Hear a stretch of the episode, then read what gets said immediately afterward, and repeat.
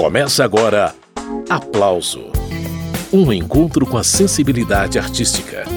Apresentação: Carmen Delpino.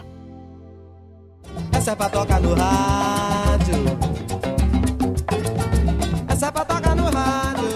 Lugar de música ainda é no rádio, esse veículo de comunicação centenário.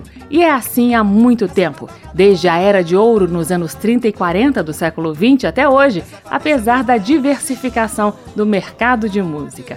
Para esta edição especial sobre o centenário do rádio no Brasil, eu convidei um professor de comunicação, um compositor que hoje tem sua própria rádio na internet, uma locutora pioneira que abriu a primeira escola de locutores do Brasil e alguns cantores que contaram suas experiências com o rádio.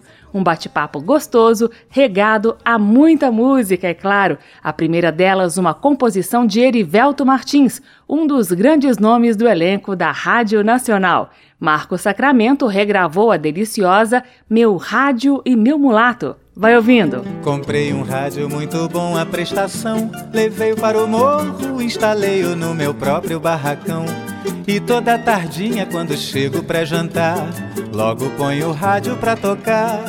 E a vizinhança pouco a pouco vai chegando e vai se aglomerando, povaréu lá no portão.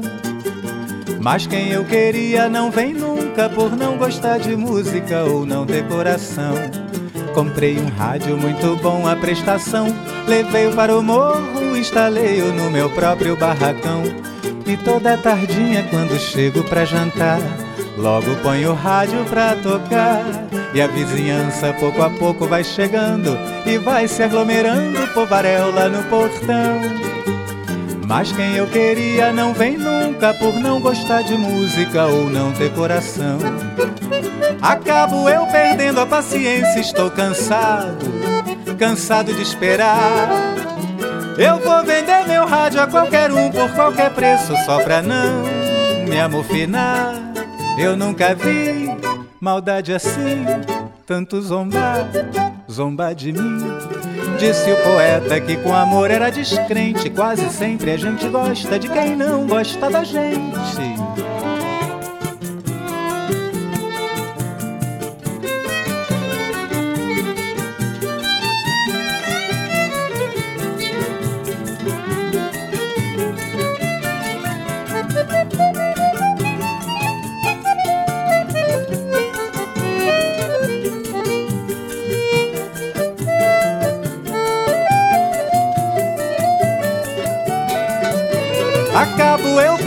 Paciência, estou cansado, cansado de esperar. Eu vou vender meu rádio a qualquer um por qualquer preço, só pra não me amofinar.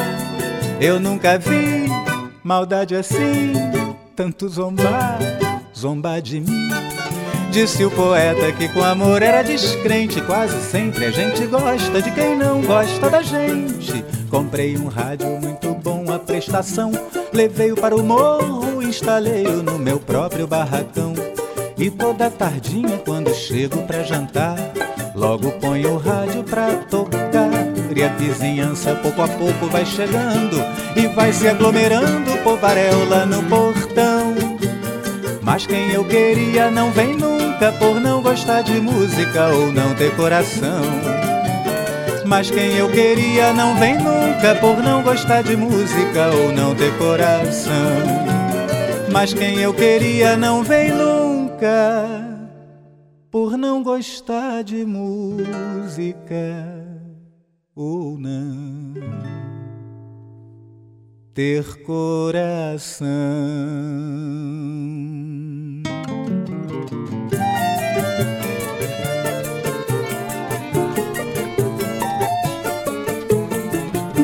Esse foi Marcos Sacramento no samba choro Meu Rádio, Meu Mulato, que Erivelto Martins lançou em 1938, em plena era de ouro do rádio no Brasil.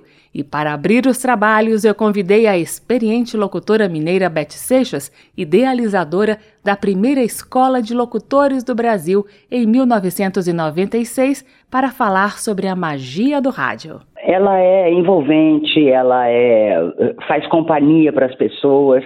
Eu trabalhei simultaneamente em rádio e televisão. Mas a minha paixão era o rádio, sempre foi. Porque na televisão estava ali, claro, eu com a cara na tela, eh, falando coisas, TV Mulher, MGTV, enfim, já passei, como eu te disse, né, 48 anos de profissão dinossáurica. Então, mas o rádio, o que mais me fascinava era que a gente tinha que ser um intérprete das coisas, de falar das músicas, até dos comerciais. E os ouvintes se envolviam com isso, queriam conhecer a nossa cara pela interpretação que a gente dava no rádio. Então, assim, o rádio é fascinante pela descoberta. Quando eu fiz programa no AM, que foi uma grande paixão, o FM foi bom, mas o AM era. Eu costumo é, comparar: o FM é o cinema, o AM é o teatro, você está ali ao vivo. Então, quando eu ouvia pessoas me mandando cartinhas, é, telefonemas, Ô, oh, dona Beth, a senhora tá me acompanhando aqui agora no curral. Eu tô indo ali cuidar do gado e a senhora tá acompanhando comigo. Aí outra ligava, ô, oh, dona Beth, tô aqui no tanque lavando a roupa. Entendeu, Carmen? Era fascinante. Esta canção nasceu pra quem quiser cantar. Canta você, cantamos nós até cansar. É só bater e decorar. Pra recordar, vou repetir o seu refrão. Prepara a mão, bate outra vez. Este programa pertence a você. Aí a abertura do programa César de Alencar, um dos principais da Rádio Nacional, o professor doutor Eduardo Vicente, da Escola de Comunicações e Artes da USP, um especialista em rádio e mídias sonoras, conversou comigo. Assunto em que medida o rádio colaborou para a criação do que a gente conhece hoje como repertório musical brasileiro. Vamos ouvir o que ele falou. Ah, é fundamental o papel do rádio. Acho que desde o início do rádio ele já tem um papel, mesmo na época do, do Rocket Pinto, né, que ele tocava discos no rádio, né, quando ele, em 22, começa o projeto né, da, da Rádio Sociedade, eram preferencialmente discos de música erudita, mas algumas pesquisas sobre as cartas que ele recebia mostram que as pessoas também pediam música popular. E a partir principalmente de 32, com a regulamentação do rádio no Brasil, a regulamentação no sentido da, da possibilidade de você veicular publicidade, essa definição de um modelo de rádio comercial no Brasil, você começa a ter iniciativas mais desenvolvidas, assim, de um uso do rádio mais amplo, comercial, e também da música. E aí, sem dúvida, o papel do, do Ademar Cazé é fundamental nesse começo. Ademar Cazé, pai do diretor Geraldo Cazé, avô da atriz Regina Cazé, Ademar foi um dos pioneiros em vários sentidos. Foi o primeiro a pagar cachê aos artistas, a fazer contrato de exclusividade com eles. Sem falar no primeiro programa de rádio comercial do Brasil, que foi ao ar pela primeira vez em 14 de fevereiro de 1932, o programa Cazé.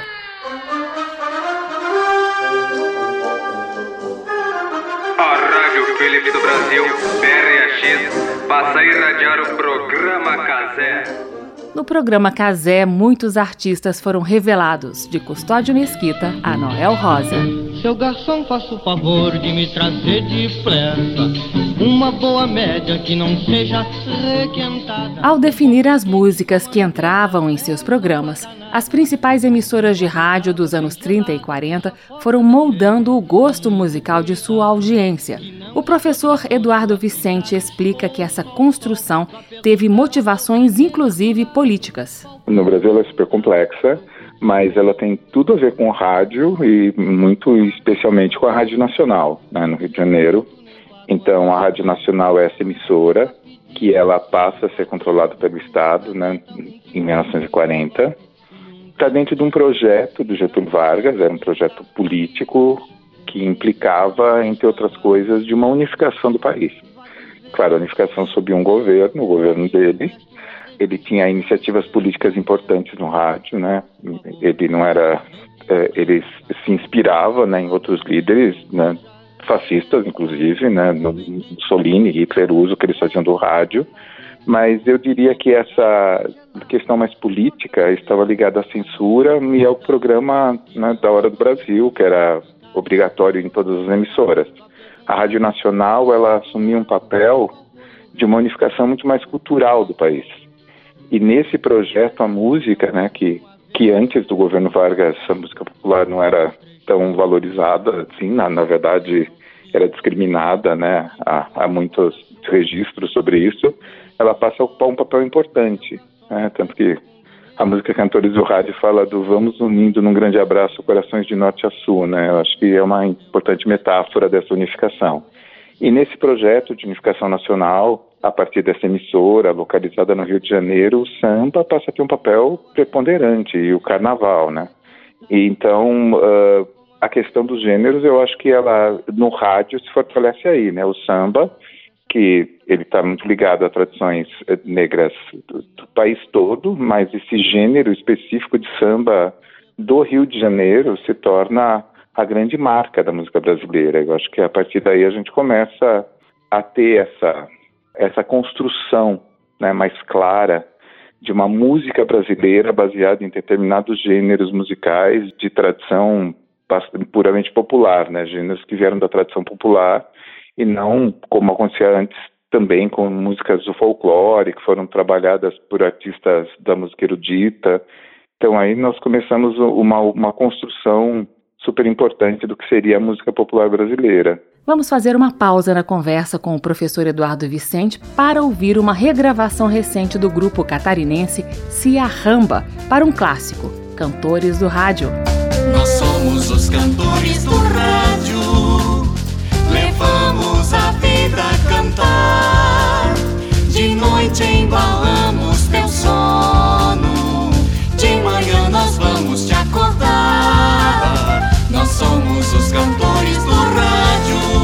nossas canções.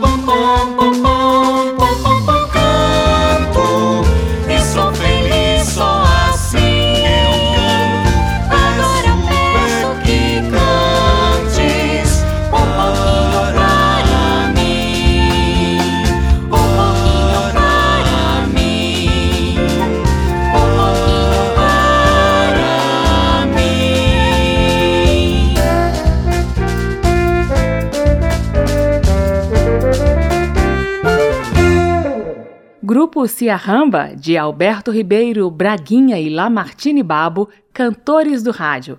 Voltando a um trecho da entrevista com o professor doutor da Escola de Comunicações e Artes da Universidade de São Paulo, Eduardo Vicente. O assunto agora é o casting impressionante da Rádio Nacional. Bom, até se a gente retornar um pouco a 32, que eu falei do início, com a Demar Casé, ele já criou esse programa, né, do, do programa do Casé, que tinha uh, essa tradição de você ter o quarto de hora, que eram artistas que a cada 15 minutos se revezavam cantando ao vivo. Porque desde né, aquele momento, né, o rádio, ele era pelo menos um rádio que tentava ser mais sofisticado, ele teria música ao vivo e não música em disco. Na época, a qualidade de uma música em disco, 78 RPM, transmitida pelo rádio, ela deixava a desejar. Então, o rádio precisava de artistas ao vivo, né? Então, o que se consolida no mundo é isso, é a música ao vivo, uma música acompanhada no rádio, cantores no rádio.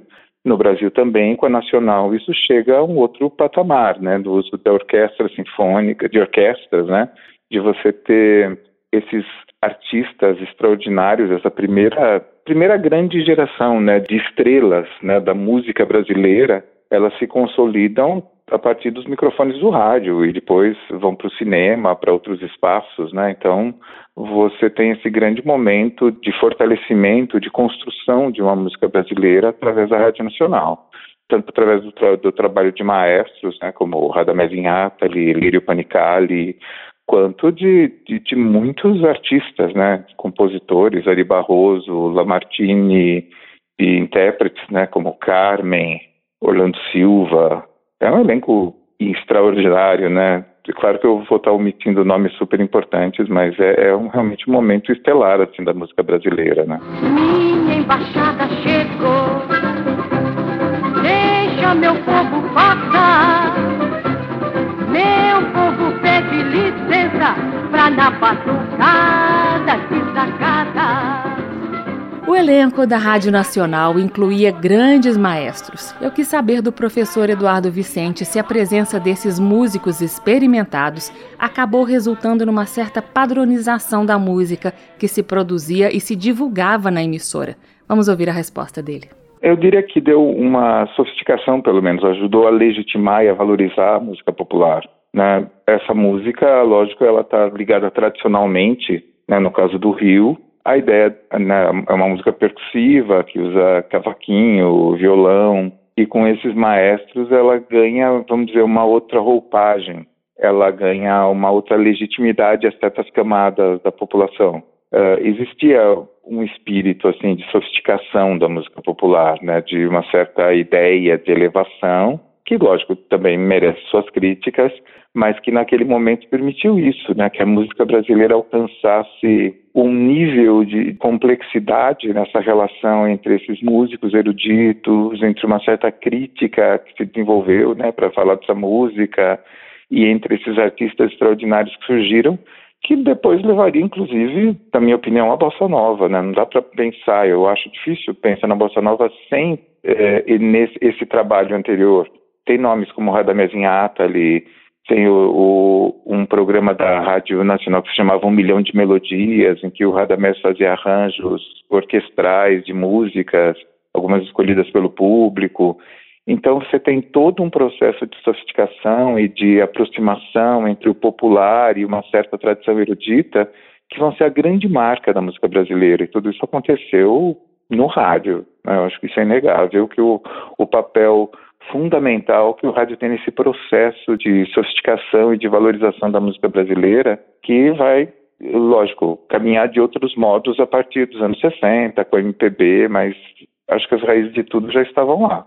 E o trabalho desses maestros é fundamental para isso.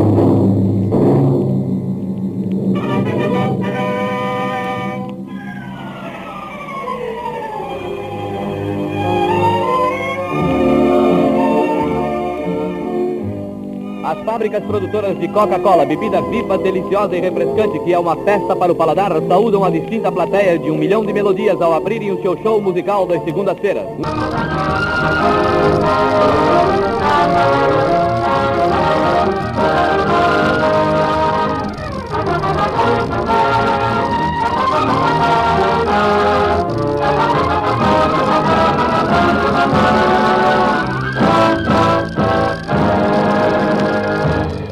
Milhão de melodias foi um dos mais famosos programas musicais do Brasil. Entrou no ar em janeiro de 1943 na Rádio Nacional do Rio de Janeiro. No programa desfilaram os maiores artistas do rádio e a orquestra comandada pelo maestro Radamés Inhatali. Vai minha tristeza e diz a ela que sem ela não pode ser. Passando da era Vargas para o período JK, Juscelino Kubitschek, o presidente Bossa Nova, clima de otimismo e de urbanização acelerada no país, construção de Brasília, todos signos de modernidade implícitos no surgimento da bossa nova. E também período em que o rádio começa a perder protagonismo para a televisão. Os motivos com o professor da ECA, Eduardo Vicente. Em parte é porque muitas emissoras, muitas empresas né, que tinham emissoras de rádio criam suas emissoras de TV, também transferem seus elencos de artistas e principalmente corpo técnico para televisão, então você tem uma transferência. Mas eu sempre gosto de apontar que no caso da música, essa transferência não é tão simples. Não é só que o rádio perde protagonismo para a TV, que é um processo longo, né? Porque a TV surge em 1950, mas ela vai começar a ter relevância talvez na segunda metade, no, pelo menos nos anos 60, né? Os anos 50 ainda o rádio vamos dizer, ele disputa um espaço com a TV, mas ele está levando vantagem. É a partir dos anos 60 que o jogo muda, né, as verbas publicitárias começam a fluir cada vez mais para a televisão e cada vez menos para o rádio, e aquela estrutura vasta de produção do rádio, ela acaba se perdendo. O rádio não tem mais condição de manter orquestras, de manter grandes elencos, grandes estúdios e grandes produções. Não quero mais esse negócio de você viver assim. No caso da música, nós temos também, por ser anos 60, uma mudança do público que está acontecendo no mundo todo, né? Com o surgimento do rock and roll e com grandes mudanças no cenário artístico mundial, né? O advento da contracultura, tudo mais.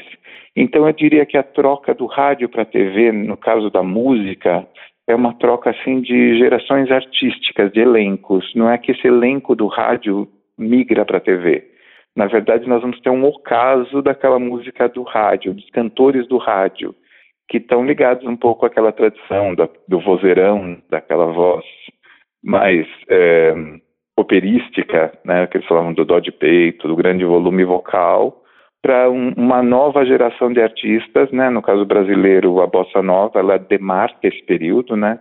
E a bossa nova é uma música que está muito mais ligada à televisão e, e a MPB então nem se fala, né? Toda uma geração de artistas muito jovens que vai surgir meio que juntas, meio que junta nos festivais de música da TV, né? Então você tem uma troca de guarda no cenário da música brasileira que coincide com essa passagem da importância do rádio para a TV, mas que eu acho que também tem outros fatores importantes. Se você disser que eu desafio amor,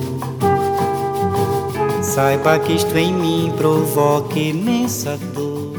O álbum Chega de Saudade de João Gilberto foi lançado em 1958. O compositor e radialista Geraldo Leite, mais um entrevistado nesta edição sobre os 100 anos do rádio no Brasil, lembra que as gravadoras não assimilaram imediatamente a batida do violão e o jeito minimalista de João Gilberto. A explosão da bossa nova veio a partir do momento que as emissoras de rádio começaram a tocar o João Gilberto. Tem casos do João Gilberto por exemplo, quando o João Gilberto lançou o Chega de Saudade, a primeira reação da gravadora era dizer que ia quebrar o disco, que aquilo nunca ia tocar, etc. Tal. E entre os divulgadores, eu estava lendo isso recentemente, entre os divulgadores da própria gravadora, só um acreditava naquilo. E com o passar do tempo, uh, na hora que a rádio tomou coragem, divulgou o Chega de Saudade na versão do João Gilberto, aquilo mudou a vida de muitos músicos e, no fundo, da música brasileira, porque aquilo fez com que houvesse uma explosão produção e de criatividade desses músicos brasileiros. Mesmo perdendo gradativamente sua importância para a televisão, o rádio continuava a presença forte na vida dos brasileiros e na vida dos artistas. O compositor Roberto Menescal mandou um depoimento para a gente falando de uma dessas deliciosas lembranças. Imagina quando a gente ouvia a nossa música na, na rádio, sabe? A gente tinha vontade, às vezes, estava tava ouvindo um radinho, a gente usava muito radinho de pilha, né? A gente tinha vontade de mostrar para todo mundo. Teve até uma vez, agora me lembrei de uma coisa engraçada. Eu era um pescador de mergulho, era um tremendo predador, hoje eu confesso, né? Matava os peixes todos, fazer caça submarina e tal. E um dia nós estávamos em Cabo Frio, indo de uma ilha para outra, e o barqueiro que tinha, ele, ele viajava sempre no barco com, com, um rádio grande, assim, né? Aí começou a tocar uma música minha do Bosco, chama-se Nós e o Mar. Aí a gente falou pro barqueiro assim, ouve isso aí. Ele falou, o que que tem? Ouve. Mas que tem? Ouve primeiro, depois a gente fala. Aí no, no final, o cara da rádio, o apresentador, falou assim, acabamos de ouvir com Maísa Matarazzo, é, Nós e o Mar de Menescal e Boscoli. Aí ele olhou pra gente assim, o Ronaldo falou, tá vendo? Viu? Ele falou, viu o quê? Não viu o cara que o cara falou? a música de Menescal e Bosco? O barqueiro falou, ué, não só tem o Menescal e Bosco no mundo? Quer dizer, não acreditava, não acreditava que a gente podia ser os compositores e estar tá ali num barco com ele pescando de mergulho. Esse foi Roberto Menescal, um dos principais nomes da bossa nova. Você está acompanhando a edição especial do programa Aplauso sobre os 100 anos do rádio no Brasil. Daqui a pouco faremos a transição da ensolarada bossa nova para a MPB produzida sob a censura do regime militar. Para ir entrando no clima, vamos ouvir Apesar de Você, música que Chico Buarque lançou em 1970. A música começou a ser tocada no rádio, fez um certo sucesso, mas aí o censor defensores perceberam as intenções por trás dos versos e pimba! Apesar de você, foi proibida. Mas já era tarde, a mensagem já estava no ar. Amanhã vai ser outro dia. Amanhã vai ser outro dia. Hoje você é quem manda, falou, tá falado, não tem discussão, não a minha gente hoje anda falando de lado e olhando pro chão. Viu você que inventou esse estado, inventou de inventar toda a escuridão. Você que inventou o pecado, esqueceu-se de inventar o perdão. Apesar de você ser outro dia. Eu pergunto a você onde vai se esconder da enorme euforia. Como vai proibir quando o galo insistir em cantar?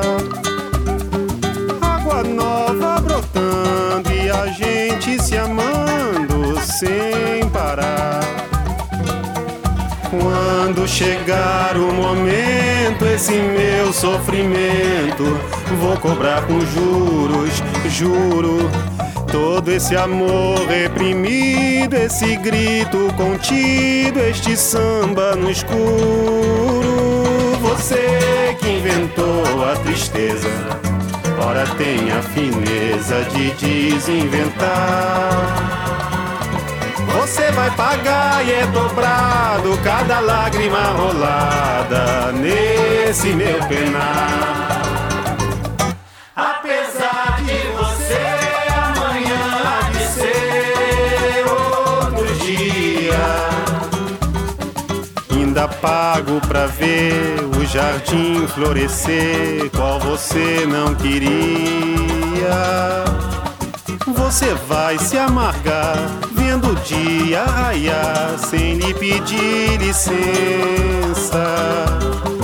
E eu vou morrer de rir, que esse dia de vir antes do que você pensa. Apesar de você, apesar de você,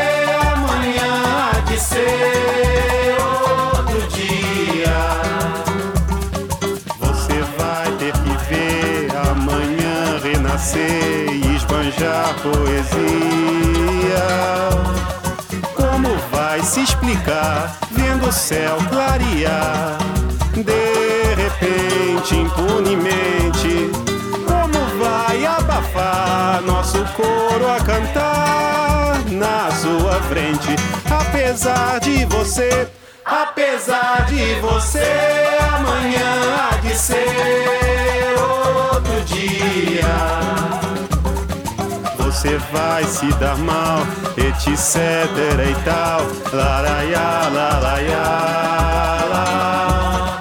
Laraiá, laraiá, laraiá, laraiá.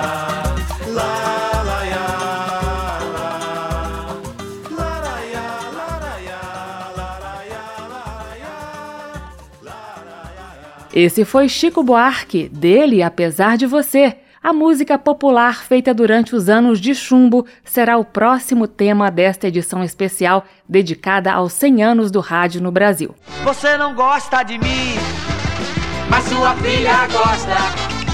Você não gosta de mim, mas sua filha gosta. Passando do otimismo dos tempos do presidente Bossa Nova para o pós-1964 e o surgimento da sigla MPB. Como as rádios se comportaram nesse período em que a música brasileira viu crescer uma turma politizada que produziu debaixo dos olhos atentos da censura? Com a palavra, novamente, o professor doutor Eduardo Vicente, da Escola de Comunicações e Artes da Universidade de São Paulo. A Rádio Nacional vai passar por uma imensa perseguição, como sabemos, e isso também é um fator que talvez devesse ser melhor avaliado quando se fala numa crise do rádio a partir dos anos 60. Porque o fato do Brasil não ter um modelo tão amplo de rádio pública como você enxerga nos países europeus, como também, em alguma medida, os Estados Unidos têm todo um desenvolvimento nesse sentido e hoje ele é muito importante, eles fizeram muita falta para o Brasil. E a Rádio Nacional foi uma grande referência, né? E, e continuaria sendo uma grande referência se não tivesse a perseguição brutal que tantos quadros da rádio sofreram após o golpe militar. Então, muitas emissoras do país foram fechadas, né? Muitos uh, nomes acabaram sendo se retirando do rádio, quer dizer, a rádio também sofreu uma censura e sofreu uma perseguição, até no momento bem inicial, né, do golpe, e mais ainda depois do AI-5, né, em, em 68. Então, uh, tem todo um grande prejuízo a um papel mais político, mais renovador da música. Tem dias que a gente se sente como quem partiu ou morreu. A gente estancou de repente, ou foi o mundo então que cresceu? Os festivais da canção que surgiram na TV nos anos 60 e que se prolongaram pelas décadas seguintes funcionaram como um respiro para a juventude que tentava se expressar.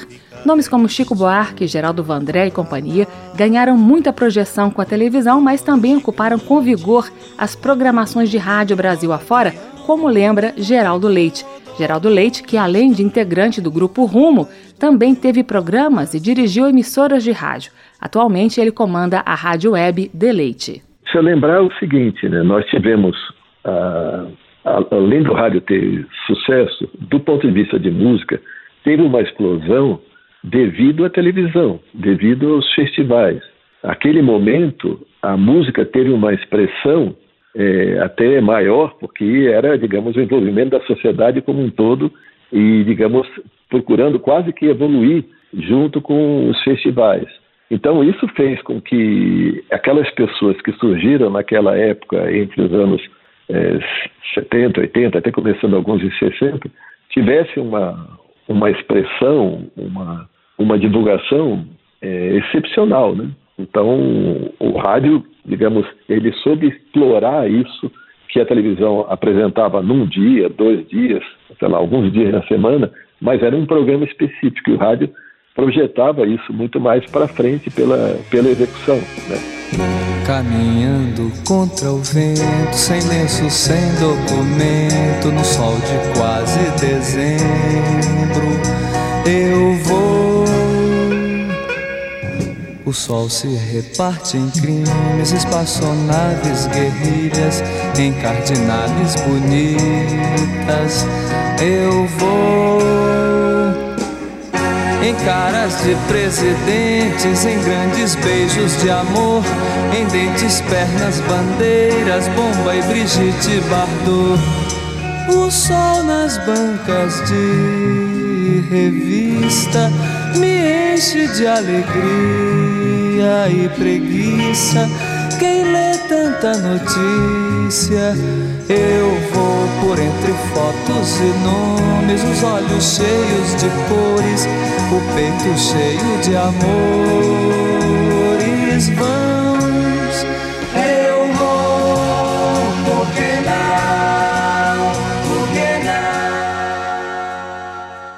trecho de um dos marcos do movimento tropicalista, Caetano Veloso apresentou Alegria, Alegria em 1967 no terceiro Festival de Música da TV Record. A canção tomou conta das rádios do país inteiro. Enquanto isso, nas rádios AM. Olha, a primeira vez que eu estive aqui foi só pra me distrair. Eu vim em busca do amor. Enquanto a turma politizada ganhava projeção a partir da TV, as músicas de tradição regional ou aquele repertório mais romântico mantinha público fiel nas rádios populares. Eu perguntei ao professor Eduardo Vicente da USP qual foi o papel das emissoras AM na divulgação desse repertório. Vamos ouvir a resposta. Então, Carmen, é bem interessante essa pergunta, porque, como eu disse, vamos dizer, essa parte da a MPB, a parte, o, a música que, que, que, segue, vamos dizer assim, a tradição da bossa nova, MPB, o tropicalismo, esses artistas de maior destaque, eles vão estar presentes na TV. Eles vão estar na trilha das telenovelas, vão estar em programas especiais. Então, esses são os nomes que seguem próximos a um público televisivo, que naquele momento também é um público ligado, talvez, a camadas mais médias, assim, da sociedade brasileira, né? O rádio AM segue o espaço para música que não chega à televisão, que não é tão valorizada.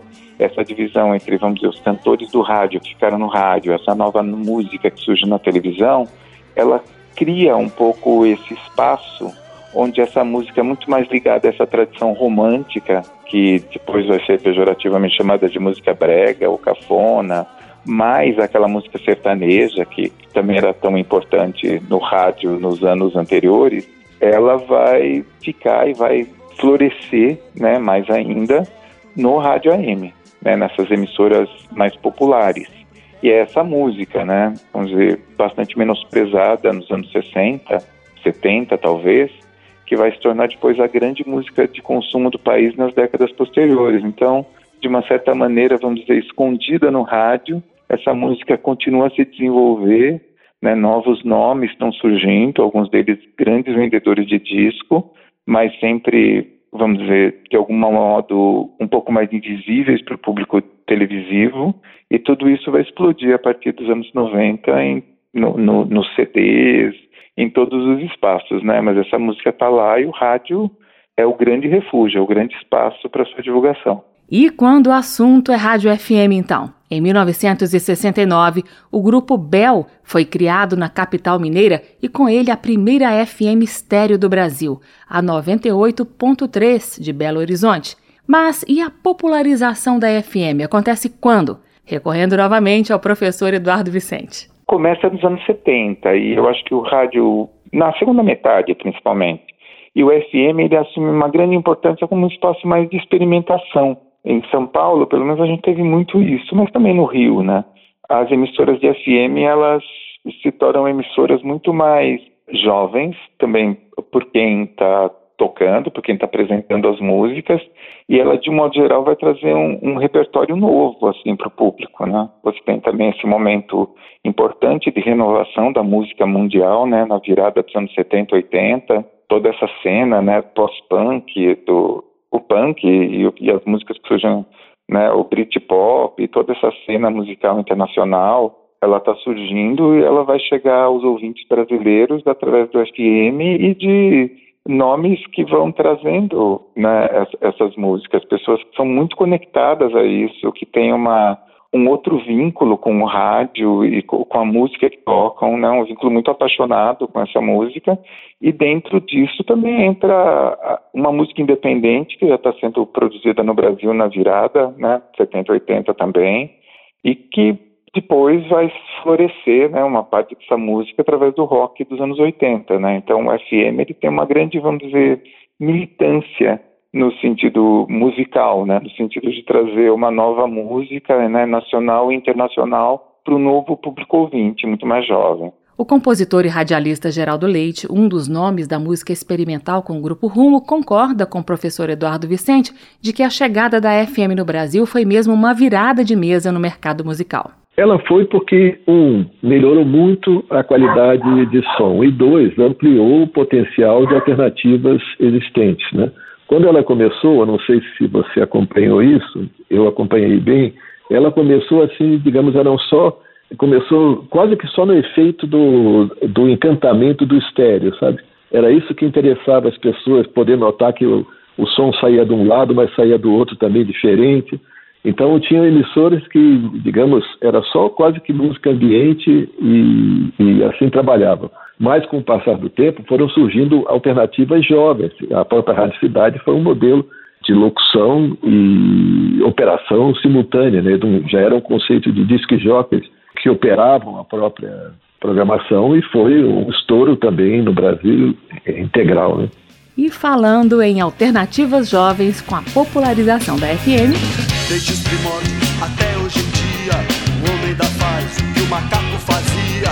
Eu não trabalhava, eu não sabia, o homem criava e também destruía. O público jovem dos anos 80 se esbaldou com a programação das rádios FM, músicas dos Titãs da Legião Urbana, dos Paralamas do Sucesso e do Barão Vermelho dominavam o dial.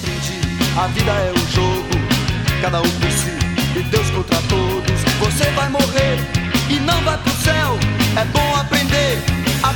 cruel. Homem que mata, capitalismo selvagem. Aí um trechinho de Homem Primata, sucesso dos Titãs. E recentemente eu conversei com Maurício Barros, tecladista do Barão Vermelho, outra banda muito popular nos anos 80.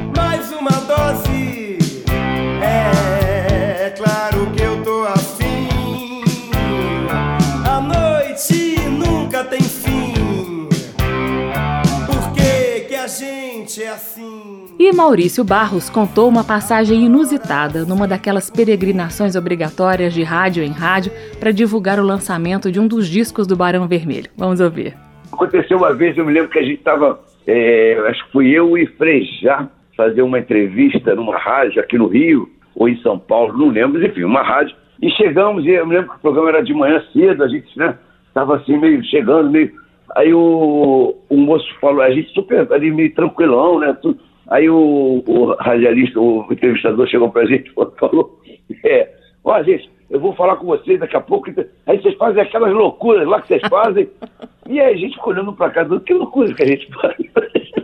Não sabia. O cara estava achando que a gente ia chegar lá e fazer 12 loucuras, especialmente às 9 da manhã. Se não ia fazer tanta loucura às 9 da manhã, a gente estava é, tranquilo, acordado, acabou de acordar para trabalhar.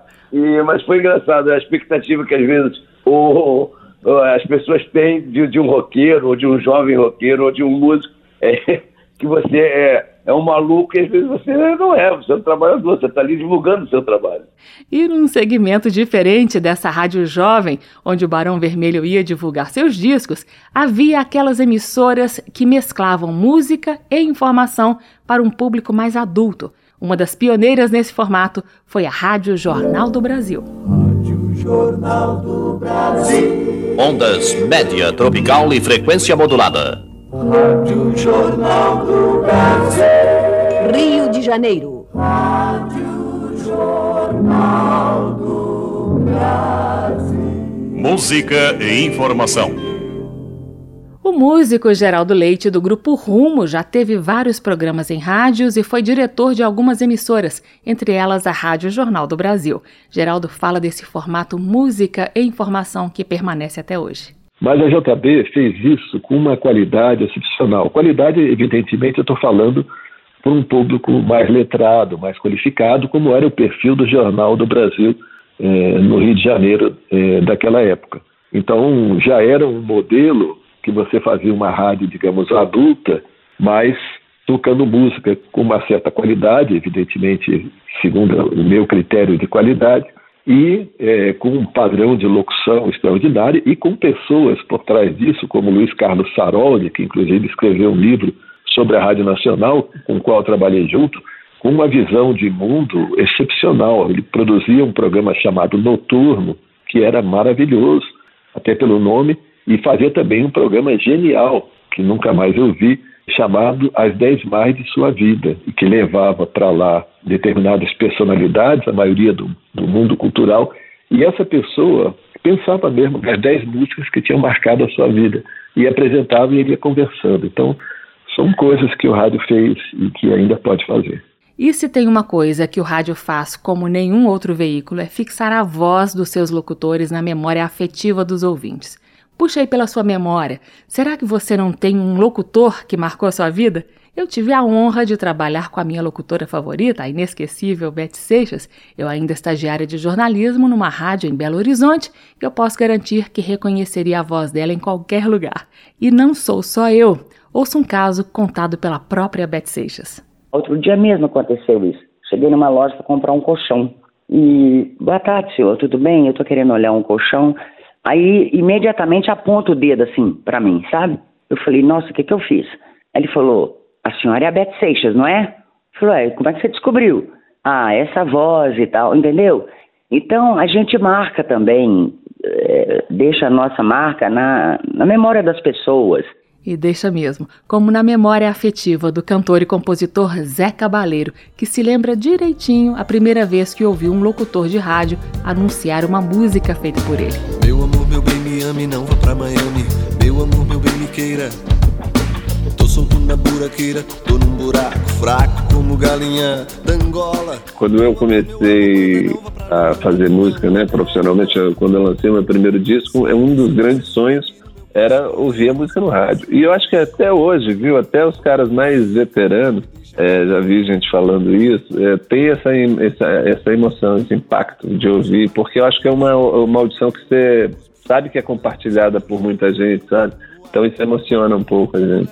Eu lembro muito, foi numa extinta rádio aqui de São Paulo, chamada Rádio Musical, não existe mais, que era uma rádio perfil MPB, e começou a tocar Meu Amor, Meu Bem Me Ame, que era uma demo ainda, nem era o meu primeiro disco. Tocou um pouquinho e quando eu ouvi eu quase fui às lágrimas, foi uma emoção, porque o rádio é uma coisa muito presente na minha vida desde a infância. Rádio na casa da infância ficava ligado da primeira hora do dia até seis horas da tarde. Então foi uma emoção grande. E depois, com o disco já, o primeiro disco de fato, tocou bastante aqui nas rádios de São Paulo e do Brasil também, Bandeira e depois Flor da Pele. Mas até hoje eu me emociono quando se eu paro o carro, se eu estou no carro eu paro, estaciono e vou saborear aquele momento ali. Vamos contribuir para que Zé Cabaleiro vá às lágrimas novamente ao ouvir sua música no rádio, minha gente. Meu amor, meu bem, me ame, agora na íntegra.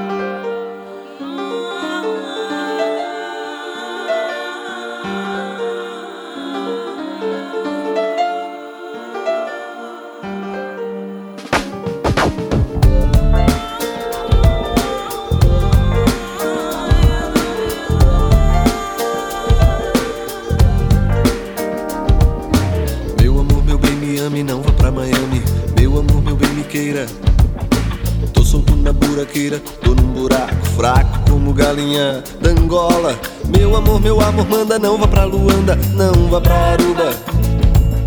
Se eu descer, você suba aqui no meu pescoço, faça dele seu almoço.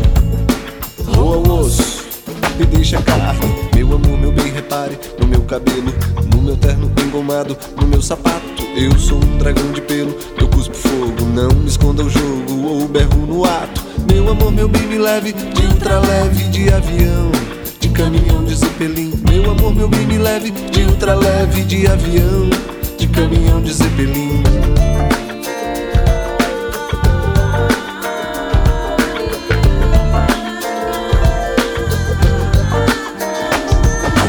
Meu amor, meu bem, saci fome de vampiro, senão eu piro. Viro Hare Krishna, Hare Hare Hare, não me desampare, ou eu desespero. Meu amor, meu bem, me espere até que o motor pare, até que Marte nos separe. Meu amor, meu bem, me espere até que o motor pare, até que Marte nos separe. Meu amor, ele é demais, nunca de menos. Ele não precisa de camisa de Vênus. Ouça o que eu vou dizer, meu bem, me ouça. Porque ele precisa de uma camisa de força. Meu amor, ele é demais, nunca de menos. Ele não precisa de camisa de Vênus. Ouça o que eu vou dizer, meu bem me ouça. O que ele precisa de uma camisa de força.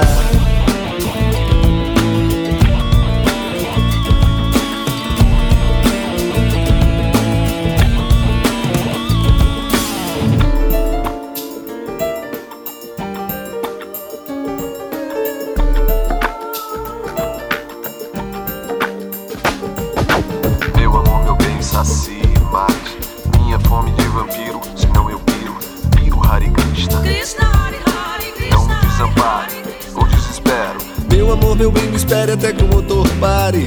Até que Marte nos separe. Meu amor, meu bem, me espere até que o motor pare. Até que Marte nos separe. Meu amor, ele é demais, nunca de menos. Ele não precisa de camisa de Vênus. Ouça o que eu vou dizer, meu bem, me ouça. O que ele precisa de uma camisa de força. Meu amor, ele é demais, nunca de menos.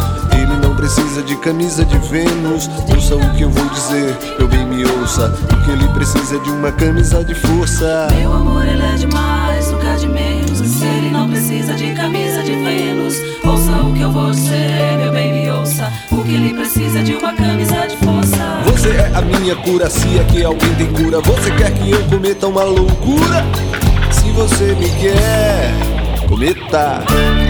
Esse foi Zé Cabaleiro, dele Meu Amor, Meu Bem, Me Ame, música que marcou a estreia de Zé Cabaleiro nas ondas do rádio. E a emoção de Zé Cabaleiro ao ouvir sua música no rádio é compartilhada por Vinícius Cantuária, autor dessa música aí, Só Você. Demorei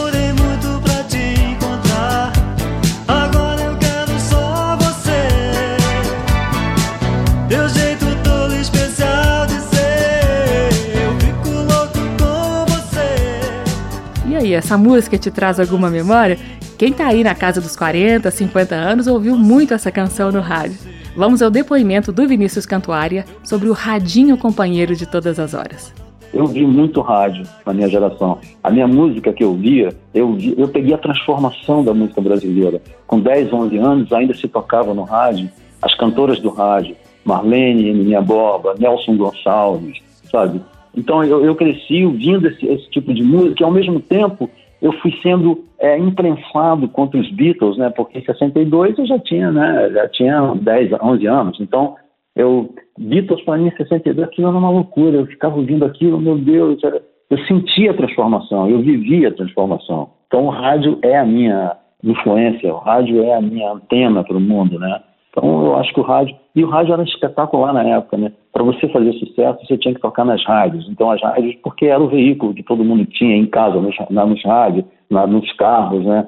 Rádio era, era teu companheiro, ia com você, né? Para qualquer lugar sabe? Você viajava antigamente, você levava o teu radinho, era o teu, né? Era a tua ligação com o mundo exterior, né? Então você estava sempre ouvindo música. O rádio foi perdendo essa influência toda que ela tinha, mas é, continua. Para mim, ela continua sendo muito legal, muito importante. Curto muito o rádio, muito mesmo. E eu termino essa edição especial do Aplauso sobre o centenário do rádio no Brasil citando a letra de uma música que Beto Guedes gravou em 1985. Caríssimos ouvintes, obrigada pela atenção a mim dispensada. Nossa programação se encerra agora, mas de teimosa volta na semana que vem.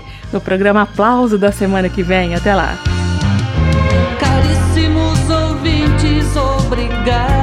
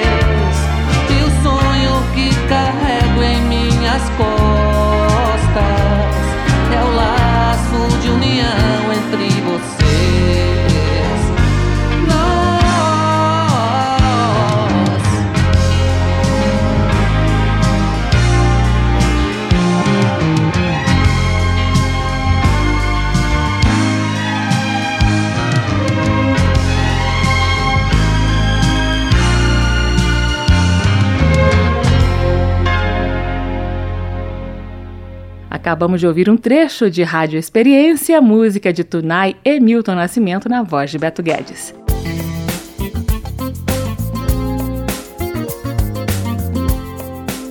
O aplauso especial 100 anos do rádio no Brasil termina aqui. Você encontra esta e outras edições do programa em podcast e na página da Rádio Câmara, endereço radio.câmara.leg.br, radio.câmara.leg.br. Lá você também encontra a íntegra da entrevista com a locutora Beth Seixas, que criou a primeira escola de locutores do Brasil em 1996 em Belo Horizonte.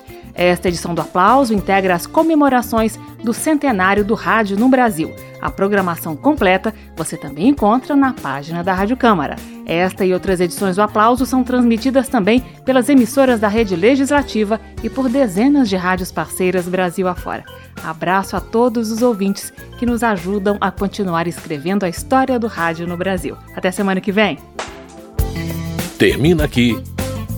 Aplauso um encontro com a sensibilidade artística. Uma produção da Rádio Câmara, transmitida pelas rádios parceiras de todo o Brasil. Apresentação: Carmen Del Pino.